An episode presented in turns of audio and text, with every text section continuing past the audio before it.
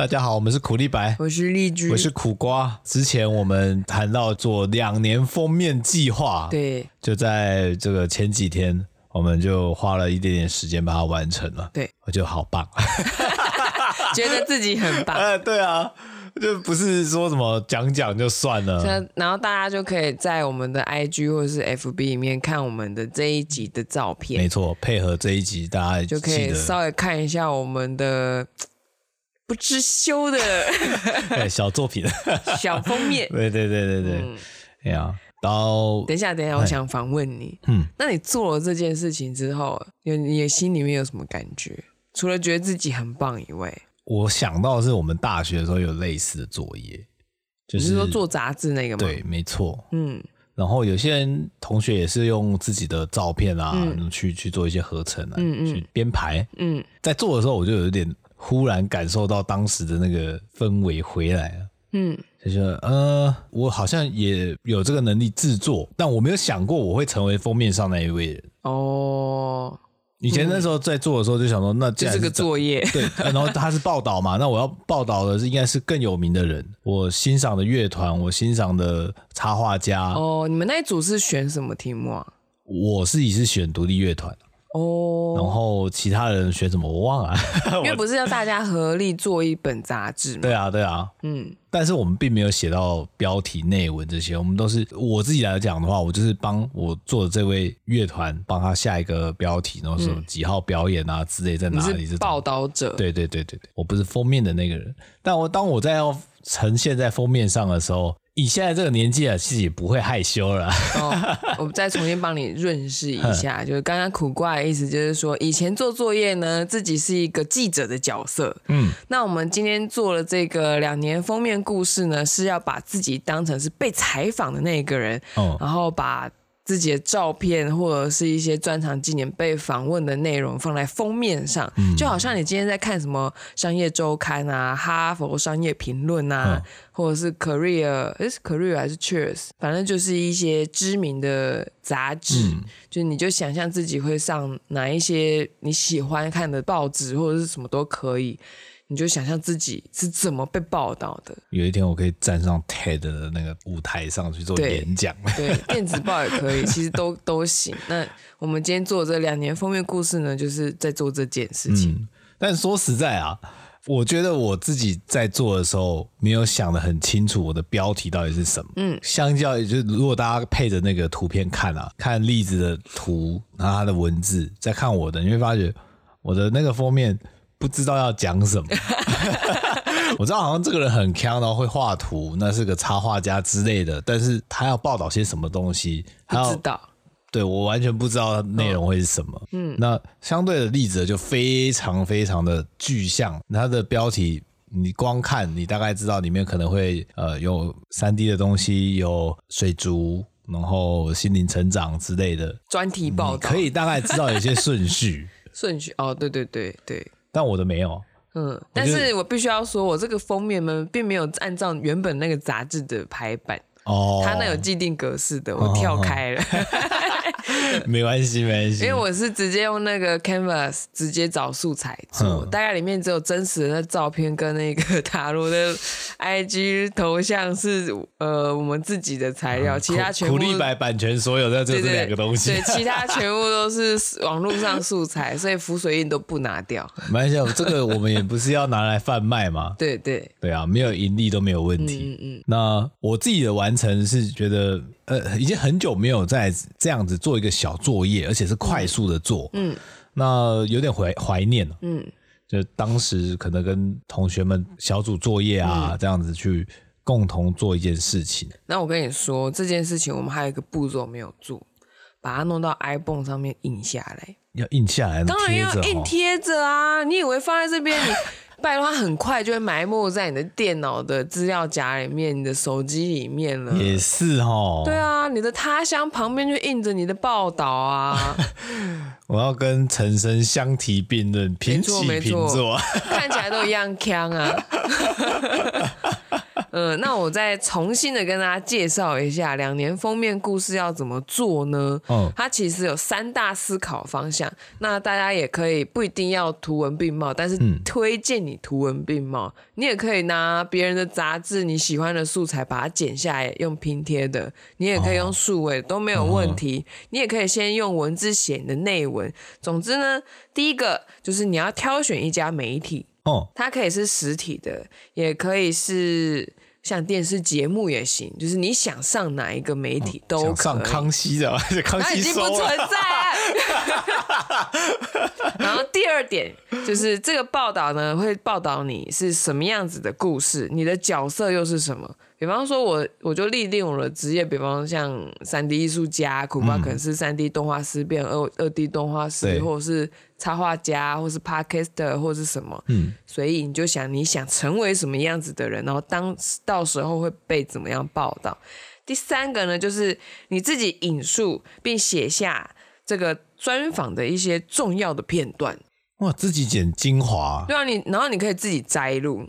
你就想象他会怎么被报道嘛？那如果是你上了一个电视节目，你觉得会怎么被剪预告？哦、呃，你可以自己去想，哦、去激发一下，你觉得你希望怎么样的被留下那个印象？嗯哼嗯，那你就可以再配照片啊、图表啊，反正就尽量的去丰富这个画面。我忽然觉得我们做的其实就是真的部分而已哦，部分呢、啊，因为。像我不是说，像我们有一有了杂志封面以外，它看起来像专题报道，但我们没有内文。对，呃、没错啊。那以前我们做的那作业是分成小组之后，要帮这个杂志选定一个专题。像我们这一组，我记得是圣诞特辑哦，圣诞节特辑，哦、所以就我负责是巧克力的部分。那你留着吗？在某片光碟里，现在都没光碟机了。哎、欸，真的我拿不出来。然后，可是我旧电脑可以用啊。嗯。然后，因为我对文字比较敏感，嗯，所以文字的排版会比较在乎有没有阅读顺畅。嗯哼嗯嗯嗯。就大家擅长的东西确实不太一样。对，然后就有点像是发新闻稿啦。那例子，你这样做完两年封面故事的嗯海报，海报，嗯，它的感觉像是一个开头啦。对，可能后续还可以再做延伸，但是我们目前先到这边。延伸或修正，嗯嗯，你想要问我有什么感觉吗？啊、我的想法就是我做得到吗？两年呢、欸，两年后被这样报道，可以吗？看一下这个虚幻与现实，从心灵秘境到虚拟实境，哦，这个很会下标，对，感觉就是很像我们来到了一个假设环球影城好了，嗯、然后有一个投影幕，全部里面都有一些嗯游戏角色啊或者场景啊，都是粒子做的，欸、你可以先看到之后，然后你出去外面那个礼品店啊，就卖着那个模型，嗯。超难的，超多东西要做啊。嗯，对啊。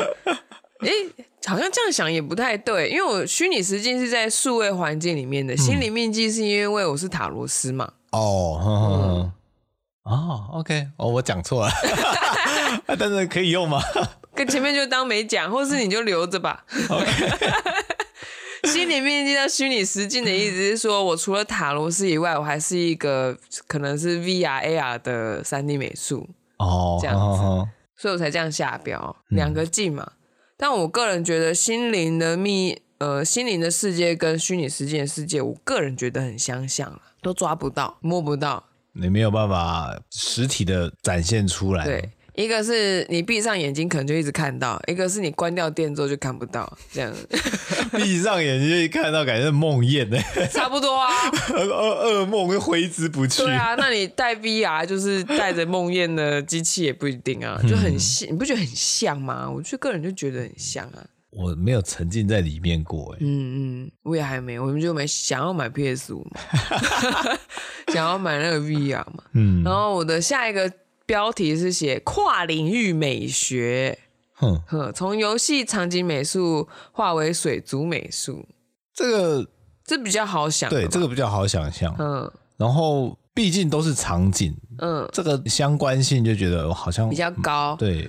然后因为其实会做水族行业的人，他们可能不一定有美术的背景，他们只是想养鱼这样。对对对，就是喜欢，觉得舒压就丢进去了。嗯，像我之前看了大师班的第一集的那一个水族造景大师，他自己就是一个文具公司的职员，他并没有相关的经验。那他说一开始的时候吗？他一直都是啊，一直都是啊。对啊。哦。并没有水族造景大师，然后就是这样的职业没有 哦，嗯，我都是兴趣使然，然后就成为。对，他只是说兴趣去参加比赛，一直得奖，嗯，常常第一名就是他。我一直以为他会有一个像职业骑士一样啊，就下棋的那种。没有，没有，没有，没有。专业水族鉴定甲级。他当然也有去专业水族造景甲级这样。他当然也有去当评审，可是这些东西我不知道是无偿的呢，还是怎么样子的。哦，嗯，因为并没有水族的这种职业工会。对，应该说水族造景职业工会可能没有，没有，但是养殖业应该有职业工会。嗯，然后像我现在最近加了一些那种水族用品的一些社团，二手，你会发现大家的缸其实它就。只要茂盛活得好，嗯，基本上他们就维持这样子，就也不太 care 美感的问题嘛，所以我才写跨领域美学啊，就是把场景美术的观念，如果用到水族箱，会有什么样的火花这样。嗯，但他们东西都养得很好。然后上次我们在水族馆看到人家在要做新的造景啊，嗯，然后他也是不知道去哪里找了一张参考图片。贴在那个鱼缸的外面，然后开始慢慢用那些树皮啊什么的把它堆积起来。对，哎，还是要找参考资料啊？当然要，还以为他们都是凭空想象的，嗯，就在九头加水哦，坑在对，因为不会画图就要找照片了，那拼贴也要贴出来啊。嗯。嗯，然后最后面就是。强调多元身份，因为多元身份是我想要打造的，哼，就是关于多收入、多元身份这件事情。但也是在想，那我可以提供什么样的服务给别人？嗯嗯，那这就这个整个封面就是我希望我可以提供的价值，就把它写在这些封面的标题里。哦，嗯，我来看看我的价值是什么？你的价值啊，我的满满的自我啊。你重新看一遍，有没有这样觉得？呃，毕竟我是主角嘛，这个专题要报道我，嗯、我当然要放最大，啊。嗯、不是吗？嗯嗯，可以啊，没有说不可以啊。对啊，然后因为我很不善于文字，然后我只会想要把画面填满。嗯，说实在的，我现在上面的东西就是把一些我的个人经历把它写在上去而已。嗯。那我想象中就是杂志可能觉得苦力板还蛮有意思的，主持人又又是动画师，然后又会画图，嗯，那不止二 D、三 D 都会这样，嗯，那有点像是因为二 D 到三 D 嘛，就是有种跨一个维度的感觉，嗯、维度，哎、欸，我也、嗯、很厉害呀，嗯，嗯，所以这个报道会报道什么呢？我完全没想到内围是什么。说在当时，哎、欸，呃呃，应该就是写一些创作理念吧？为什么成为动画师之类的？哦，你真的、嗯、动画师的生活到底是什么之类的？会变成交作业的感觉。嗯，嗯，你的愿景是什么？还没想清楚，还没想清楚，没关系，没关系。那至少你这个先印出来，之后再慢慢修就好了，不用害怕。啊、嗯。因为这个不用批判他，嗯，至少图画的很棒啊。啊，对啊，那顶多可能标题也改一改而已啦。嗯，我觉得，我的标题是《逆行者苦瓜》，从 三 D 动画到二 D 动画。说实在的，这嗯，标题确实不太知道你想说什么，对，就跟我们的苦力白标题一样。我整个人就是个不知所云的，但还是可以结婚。嗯，傻傻的过还是过得了一生啊！哎，当然，对啊，嗯，那只是想要从这边理清一些自己的目标是什么。嗯，像呃小时候就大家都会写作文，都会写说写说你未来想做什么职业，嗯，想要成为什么样的人之类的这种。但当时说实在，自己根本就没有那些概念，嗯，对职业的概念是近乎于零的，所以我们能写的东西都很有限。啊！我要成为医生，我要成为总统，我要成为歌星，嗯，这种。哇，你讲的是国小的作文题目哎。对，但我国中没有写过了。啊？我国中之后就没写过什么作文了。哦，高中也没作文吗？高中高中我就那个 校运自我见了。啊，对。你看，现在他是不是回来找你？哎呀，写自己的封面故事也是写不出东西来。我尽力写，但就这样子啊。目前的我的阶段还需要再嗯再多推一点的。那我多问你一点 好了。那比方说我是来访问你的人，我终于从这个大海捞子里面捞到了一个这样子三 D 动画师跑去当二 D 动画的老师的人。嗯那你希望自己被 focus 在报道哪些东西？是三 D 动画师的这个职业的辛苦呢，还是说是去教小朋友的那一些心路历程呢？我觉得这两个好像都可以拿来说明诶，因为那你想要怎么连接他们呢？嗯，如果他要变成是一篇报道，那他一定会有一个起承转合嘛，嗯，这是最简单的结构啊。你最开始是三 D 动画师，然后是怎么进入这个职业？你原本当初想要做什么？嗯、那后来又是什么样的转机，让你想要去当二 D 动画老师，而不是三 D 动画的老师呢？差异在哪里？关键是什么？嗯 现在开始回答，哎，我开始受访了，呃、我紧张了，有点支支吾吾，支支吾吾。记者回去说，哎，不行的，老板说你这样子，我怎么写报道？你要想哦，今天我有一支录音笔正在录你的声音哦，嗯、每一分钟都是钱，慎重。这个就是专题报道想知道的啊，嗯，还有就是你获得了什么？是什么东西让你持续下去？那有没有想要放弃的时候？原因是什么？哦、放弃可多了。每每每看到那个薪资条，就哎呀，我的努力是不是还不够啊？嗯，就这个都是内文上面可能会想要知道的东西，因为他想要第一个就是你的经验是不是可以给别人借鉴哦，然后再来就是你的经验是不是可以给一些想要入行的人。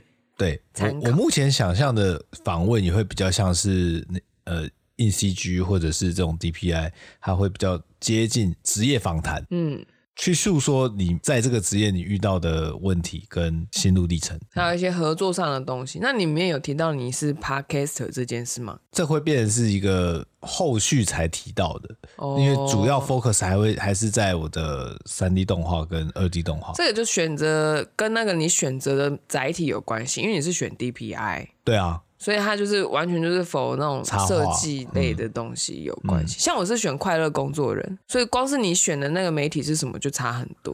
哎，因为我不知道有这个 杂志，完蛋了。我那时候说呃，有什么杂志啊？难道远见吗？可以啊，远见来报道我，你你想不太透。你去便利商店的时候，你没有去看一下杂志区有什么吗？镜周刊，那我可能就被跟拍了。可以啊。你想要被新三色报道可以啊，两年后我预计要出轨，这样吗？对对，预告性，太夸张了吧？哎哎、还把它印出来？对，老婆天天看，你什么时候出轨啊？你的计划是什么？你的起承转合是什么？所以你选 DPI 只是因为你不知道有其他什么杂志，我一下子想不到有什么杂志。然后我想说，会报道这些呃关于插画家的，除了硬 C 硬 CG 我知道他会讲三 D 动画的专业人士以外，其他我想不太到。嗯嗯，因为像我就不会想说要放在这个角色上面，因为我觉得有点小众。哦，我觉得要用企业的角度来看工作这件事情会比较大，格局比较大。嗯，因为我们已经是多元了。就不要再锁在艺术圈这样，我觉得有点小。确实，我希望它是一个企业化的思维。嗯哼嗯，就像马来貘可能会一开始在 DPI 或者在某些设计杂志，它也蛮常出现在大志上面。对，后来就会到处都可以看得到它，甚至捷运广告啊。对啊，对啊。嗯，我好像还没有走到这一步啊。那你就再修修一下吧，看你有没有想要去当别的标杆这样子。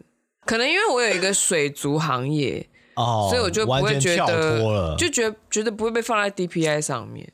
对啊，嗯，好，再来就是两年封面故事呢，其实就只是一个小部分。嗯，然后因为我们最近在看一本书，叫做《一个人的获利模式》，它其实有被引用在《原子弹笔记》里面。嗯，然后也有被瓦基引用他的商业模式图。那因为我最近借了这本书嘛，发现它里面真是干货很多。它本身就是一个非常多的创作者联合起来做的东西。那它也不一定是创作者啦，嗯、就是作者有非常多。那他们是，呃，有可能是创业家，有可能是帮人家遛狗的人，或者什么。就他们职业非常的多元，那他们在找他们的自己可以为他人服务的价值的时候，都有利用到商业模式图，那也有问到自己一些关键的问题。那刚刚的两年封面故事只是其中的一部分，那接下来他是他是其中一位提出来的吗？还是嗯，它是一个环节？他是一个视觉思维领域的专家提出来的哦，对，因为他希望 你可以把它视觉化。嗯，然后就像印海报印出来贴在墙上那样子。像我之前去上那个，我有买一个买房课，虽然我还没有把那个课程看完，但是他有一个讲座，就是希望大家一起把你的想要的房子的样子，不管用 Pinterest 上面也好，或者是你用什么 Google 的图片搜寻也好，把你的梦想家照片也是排一排，排一个海报一样。贴贴就是做成一个数位档，那我个人是觉得这东西一定要印成 A 三，然后把它贴在墙上。A 三很大哎、欸，就是要大，这么大一张啊？嗯，要不然 A four 两张嘛，不是一样吗？跨页啊！你 A 三觉得大是不是？那我们 A four 两张嘛？是雨人吗？你就贴起来啊！对，他就是要视觉化，要不然其实你很容易忘记你的目标在哪。哦，他把它变成你墙上的星星。我们好像考生那个东大第一志愿，然后贴在墙上。其实，其实你学生时代有没有办法做到？就是在你出社会之后，就也是在验证你有没有办法复制这一套模式。哼，你的学习这件事情是不是能够出社会之后也可以适用啊？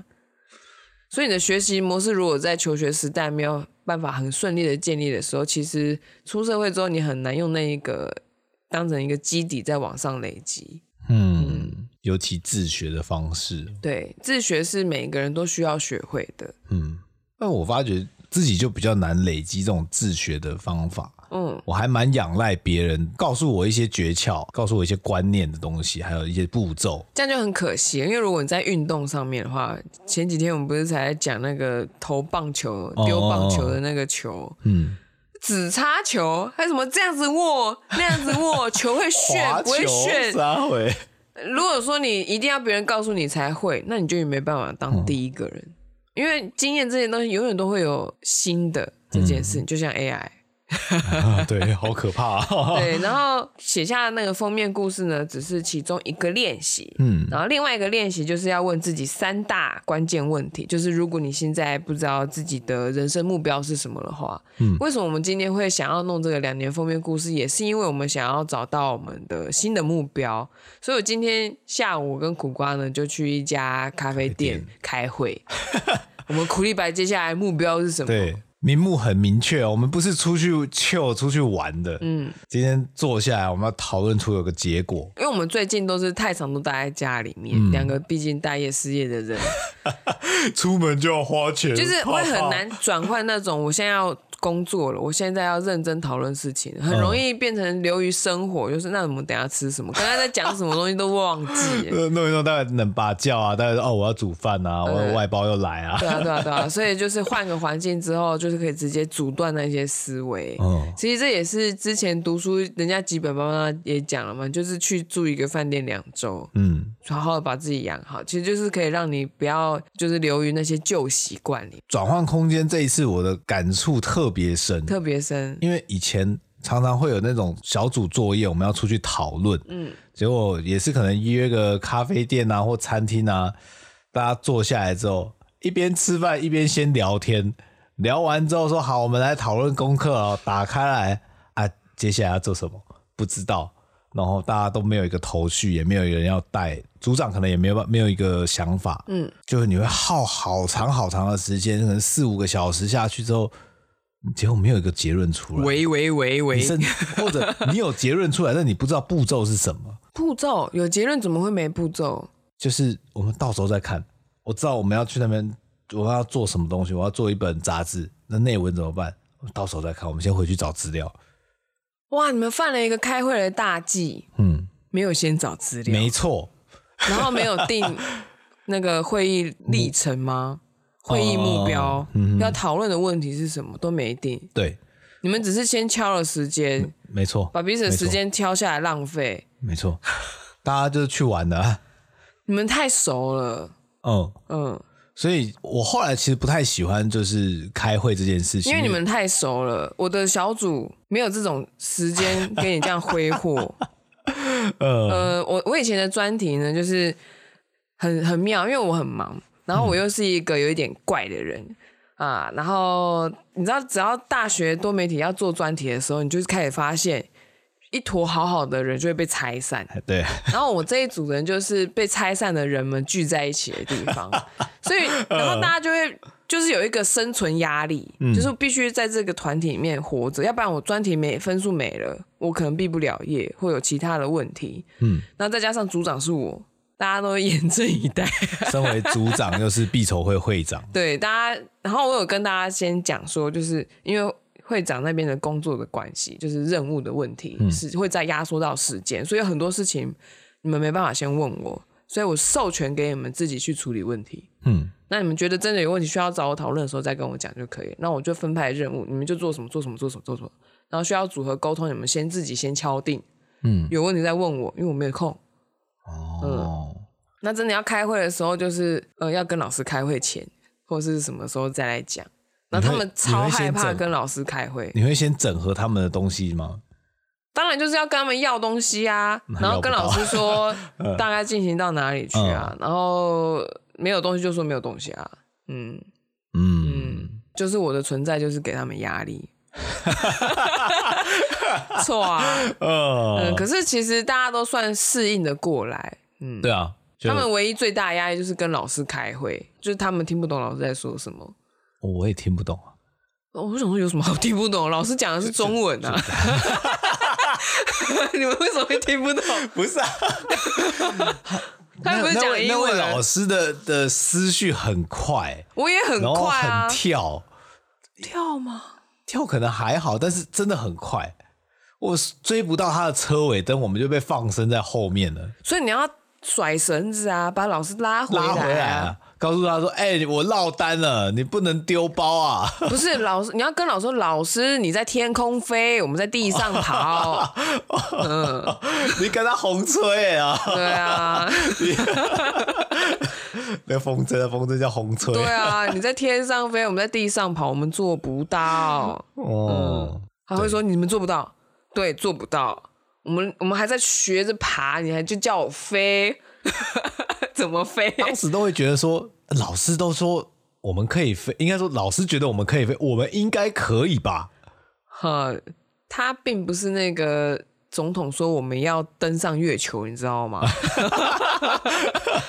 所有的科学家都必须完成这件任务，不是。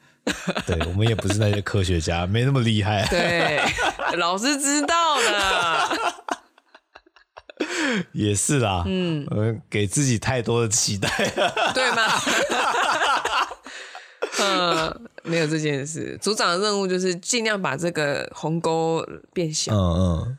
当然，我自己也会有期待啊啊，对，发尽量的去做完，嗯、然后去尽量的去修正目标。原本要说做三大关嘛，嗯、最后就我们这一组游戏关卡只是完成了一关，但还是完成，还是完成了对啊，不好玩而已。呃，说实在的，就是这一次的我们苦力白的开会啊，嗯，呃，我觉得跟以往、跟过往的经验都差非常多，因为你的组长不一样，对，甚至像公司里面开会，嗯，我们通常都是一个被告知的角色，因为我们末端了嘛，嗯，就是上面已经决定什么事情了，那告诉我们，哦，他他的开会功能只是告知，对对对，那发个 email 就好了。以表慎重啊，还是召集大家 面对面讲一下哦。通常呢，大家就是一个沉默，就开团体感这样。对啊，开会的时候总是这样啊。那可能导演啊把事情讲完，宣布完。他非常不擅长大地游戏，对不对？应该是不擅长。嗯，然后我就会问大家说：“那有什么问题吗？”就一片沉默。这个东西真的是老问题了。嗯，嗯，我这个在我以前的公司开会的时候也一模一样。对，有什么问题吗？我每次都想说有。你知道你这个问题就是最大的问题吗？你知道你问这个问题不会有人回答吗？这个东西你要在事前先收集。嗯嗯，因为我们也不会在事前得到什么，我们待会要收到什么样的资讯。而且还有一个东西就是，你是上位者，我们担心我们提出问题之后会得到处罚。呃，不是奖励，而是处罚。是处罚。嗯，大家趋吉避凶，一定都是避凶，没有人在趋吉的。如果你今天跟我说，我提出一个问题，我就可以得到一千块。嗯，大家都举手啊，举手，然后开始问烂问题。对啊，然后也不会被人家批判说你这问题很烂。嗯，那大家就会踊跃。问题是，我们的文化就是教导说，你不要问笨问题。谁知道什么是笨问题？嗯嗯，我们根本就不知道那底线跟极限是什么。确实，所以我跟你开会的时候，我第一个秉持就是你有什么想法尽量提，嗯，然后但是我会先引述一个东西让你好接，嗯嗯，就是打蛇随棍上嘛。哎，这这个这个是谚语哦，没什么，我有有点乱用，但我的意思就是说，至少我要给你一个棍子，给你一根橄榄枝，让你知道要做什么。友谊的橄榄枝，对对，让你知道要做什么，要不然其实没头没脑的问说有什么问题，大家就。那个我月经来，我肚子痛，我肚子痛，这可以吗？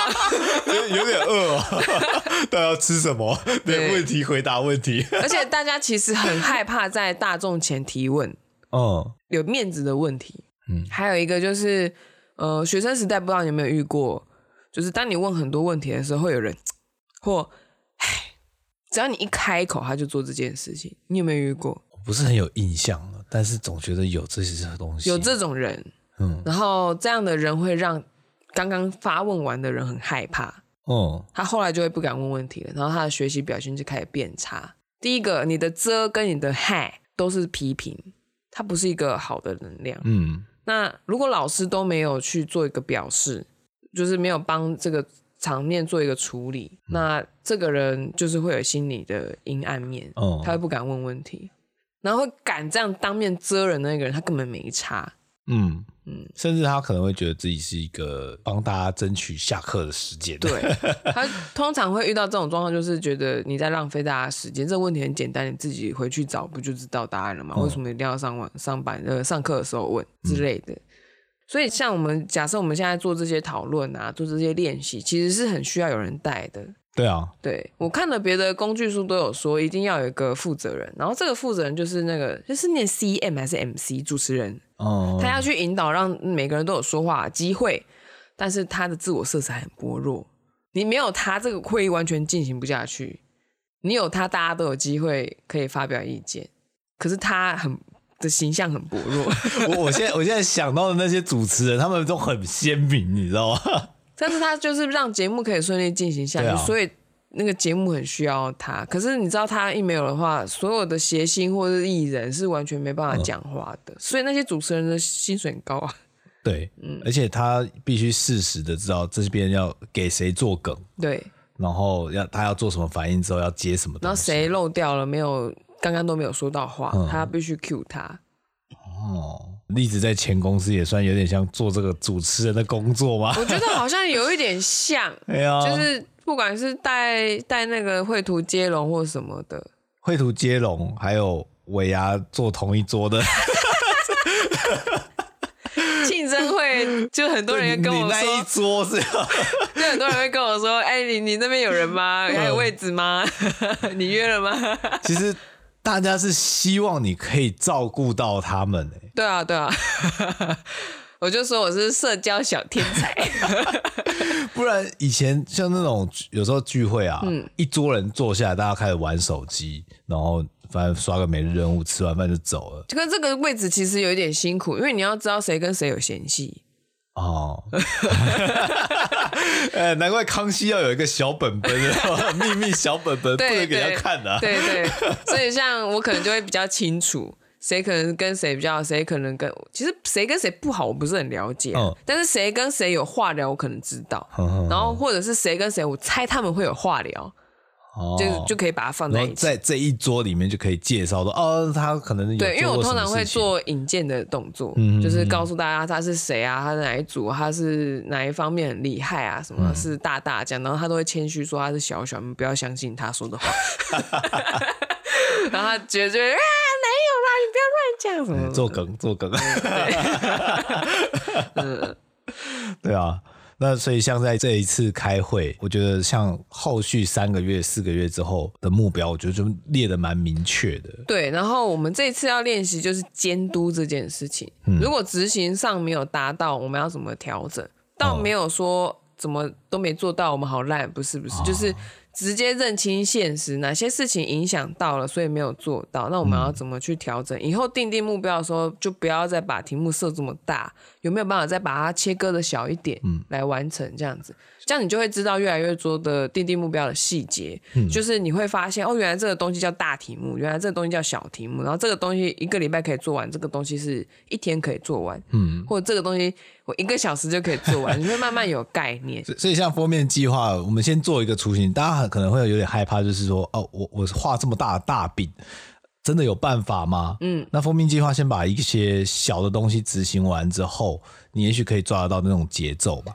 嗯，他其实如果是以书上的那个标准来讲的话，他希望这张海报、这个封面计划是你的北极星，你永远都知道你要去哪，你可是你不会一直想说我要到哪，嗯，是我要去哪，而不是一直在想我的目的地到了没，嗯，不会失去方向感，嗯嗯，那没你接着工作，你做的事情就在想，那他有没有朝着北极星前进，他是在做这件事，嗯。怎么了？又有新的领悟了吗？你又在看你的海报？不是，每次要回头回顾一下，感受一下，然后嗯，有吗？有有这样子吗？我的北极星居然长这么丑啊！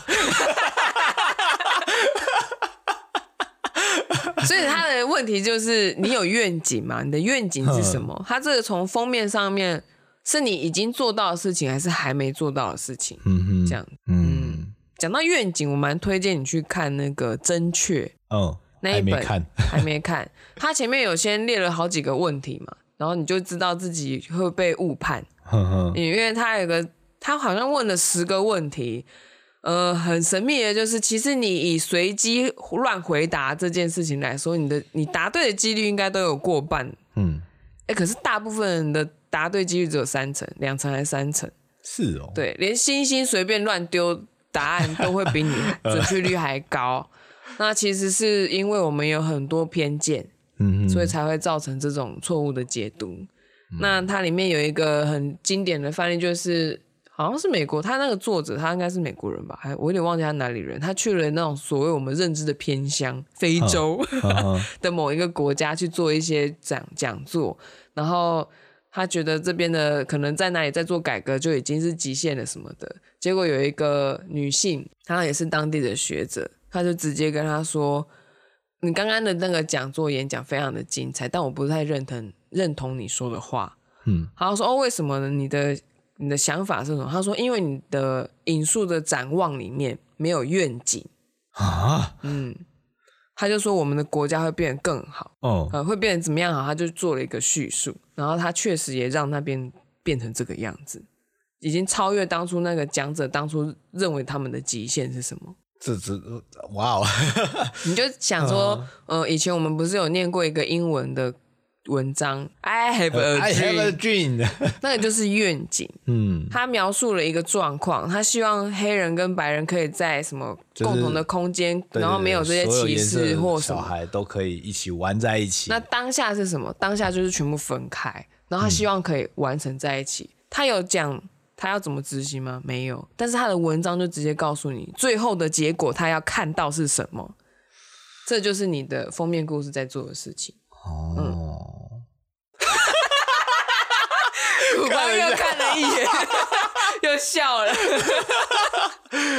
我觉得我想修正了吗？没有没有没有，我没有要修正。我觉得我在提供娱乐哦，对，大家想要漂漂亮亮、美美的出现，嗯，嗯，但我觉得不需要。该疯就疯，嗯，该认真就认真。因为我我看那个，我也没有说什么，我觉得不错啊。嗯、你知道你自己想要什么，嗯、那我只是觉得，哦，可能未来的经验会让你想修改它，对。但是没有关系啊，你就你就是这是版本一，你会未来会有二三四五六，无所谓啊。嗯。重点是你要知道你现在在干嘛。嗯嗯。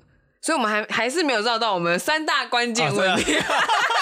啊 哎、欸，这么久了，是好好好，赶快讲一下 三大关键问题。就是如果你现在不知道，嗯、呃，比方说两年故事，呃，两年封面故事，你不知道干嘛，我、哦、没有愿景的怎么办？我只是个小职员。那三大关键问题就是问你自己，我们来重新寻找这件事，就是你想做什么，嗯、想成为什么。所以第一个呢，要问自己，就是你有没有哪一些觉得自己做了某件事非常有成就感的时刻？嗯，那个时候你到底在干嘛？为什么光荣时刻？对，然后为什么会感觉这么好？不是喝酒哦。对，然后尽量的去描述为什么会有这种感受。比方说，可能我整理家里呀、啊，整理的干干净净之后，我觉得我好棒。或者是呃，我打扫了房间，或者是我帮客厅粉刷了油漆，整个帮妈妈买的菜。之类的，很多做了一些服务的时候，随便都可以。就为什么感觉很好，嗯、自我实现的感非常高的时刻是哪些？就把它写下来。然后第二个呢，就是你有没有憧憬的人，就是他是你的偶像、人生典范，嗯、为什么？那讲出为什么之外，就是你还要顺便帮这个人，就是帮他写一些形容词。嗯，呃，比方说，我觉得苦瓜很锵。但是我现在在说的是我钦佩的人哦，对，然后苦瓜很强，强是我认为我钦佩他的一个特质的原因，然后再来就是他包容力很大，哦、我这边做出什么任性或是过度严肃的时候，他都无所谓，嗯、他就别人早就爆炸了，然后他就觉得说 没关系啊，这是这就是你啊什么的，然后还会康康的回应你之类的，你就可以写出一些能够贴切描述对方的一些形容词。然后刚刚的描述形容词就是，它可以顺便看出你自己对于什么样的事情有什么样的价值观。就比方说，你会觉得这个是好的，那为什么这些东西特别好？对你而言，这是第二点问题，他想要知道的。然后第三个就是，如果有一天你要离开人世了，你希望你的朋友会怎么样的想念你？这个在《与成功有约》里面也有提到，哦、就是你的那个悼词。就是朋友念一些悼词，就说我的这个谁谁谁以前是什么样子的人，然后我很喜欢他哪些特质，嗯哼，嗯、呃，那你会希望他们怎么说你呢？你就把这些东西写下来。哦、光是这三个，就是会让你的人生感觉会有落差。悼词这件事情还真是没想过，我以前想过又忘了。哎呀，嗯，可能现在也换了，对不对？每个阶段想的东西应该会不太一样吧。好像没有差很多哎、欸，我的部分、啊，嗯，但是自我实现感的东西好像有差，嗯嗯，然后现在我会觉得，以前有时候我会觉得回答别人的问题好累，但现在会觉得我回答别人问题我很有成就感，然后再来就是做水族箱我也蛮有成就感的，嗯。嗯，就是帮别人做这件事情，或是帮自己做这件事情，我都很开心。人生 典范，嗯，我以前也喜欢古人苏轼，可是。想想他的成就，就觉得还是算了。我后来就觉得，我要想要追随一些有钱人。嗯嗯，然后离世的时候，会希望朋友如何追念我。其实光是那个我离开我的前公司，我就希望朋友如何追念我，就觉得有点微达成。大家还是会在私讯说，少了一个社交、呃、社交人在那里。没有你，我生日聚餐我都不想去了。然后我朋友就讲说，那个生日聚餐啊，原本就是只要听到是那个圆桌吃合菜，他就放弃去了。呃、但是如果我在的话，他会去。什么道理？呃，都几岁人了？哎，我就想说啊，可以跟我一起吃口水的人呢。呃，哎呀。代表也算是做人成功啊，做人成功啊，对啊，嗯，然后再来就是刚刚的这三个问题呢，也也已经很多了嘛，希望大家还可以消化。嗯、然后我今天就有问苦瓜，就是书里面的这第三个练习，嗯、你的乐透新人生。他就是假想你有一个怪叔叔亲戚，他挂有一天他的律师通知你说，叔叔留了五十亿给你，基本上你不用担心吃穿的问题，但是你有任务，你才可以获得这笔钱。要完成大地游戏才能没错没错这笔钱。就是第一年呢，你必须要辞掉你的工作。然后去利用这些钱或什么，反正律师会帮你安排。但是你要告诉他你们目标是什么，就是你去学一个东西，你要学什么？嗯，然后你希望怎么开发这件事情，怎么拓展你自己？你要做一个读书计划给那个律师，这是第一个任务，第一年。然后等到这一年，你学了很多东西，你也拓展你自己，你提升了之后，第二年呢，是要去找出一个你要赞助帮助的对象。而且哦，重点来了，这个对象有可能是一群人，或是一个人都可以，或者是你想要投资的公益主题，什么都可以。就是第二年年终的时候呢，有二十五亿会给这个你想要赞助的对象，所以你就会想说，你想要帮助谁？你想要贡献的是哪一个单位？他可能是一个人，他可能是一个团体，可能是一个专案都行。再来就是之后呢，这个二十五亿呢就会。给你了嘛？第三年的时候，你的全新人生就会，就是你完全不用去想关于吃穿娱乐什么的。因为二十五亿，基本上你已经财富自由了。嗯，那你会想要过什么样的生活呢？嗯，你会想住在哪里？跟谁？你要怎么运用你的时间？你想要做什么活动？你会想要努力达成什么样的目标？嗯嗯，这就是乐透新人生的三个大提问。也是一个大练习。其实这个东西，我在以前看关于那种财富自由的书的时候，其实他们都有特别提到。尤其是那好像是《富爸爸穷爸爸》吧，嗯、他他有出他那个现金流的那个游戏。嗯、现金流你会发现它就像大富翁一样，但是它有两个轮盘，就是两个地图，一个是老鼠竞赛区。然后，当你脱离了老鼠之后，它上方是那个人生的，才是真正的游戏人生的地方。嗯、那它这个东西就是类似像这样的概念。其实大家的就是要先让你的财富达到一个程度之后，你的人生才有办法开始。可是财富又是透过你服务他人的那部分获得的，反而不是你自己要赚多少钱。它这个蛮有哲学的。对，嗯，直接说起来觉得好像很难去完成。嗯因为以目前大家的状况，可能都是上班得一份薪水，总觉得财富自由这些东西离我们很遥远。嗯嗯。但就是不管这个封面计划，或者这些乐透新人生这些问题，嗯、都慢慢的推着自己去规划一下自己的生活。嗯。而不是说这辈子就这样子，反正我领薪水。啊，那这样过过日子就足够。因为他好像变成金钱导向的时候，就会把我们自己活得越来越穷。可是如果你是用人生价值来考量的时候，你会发现蛮多可能性。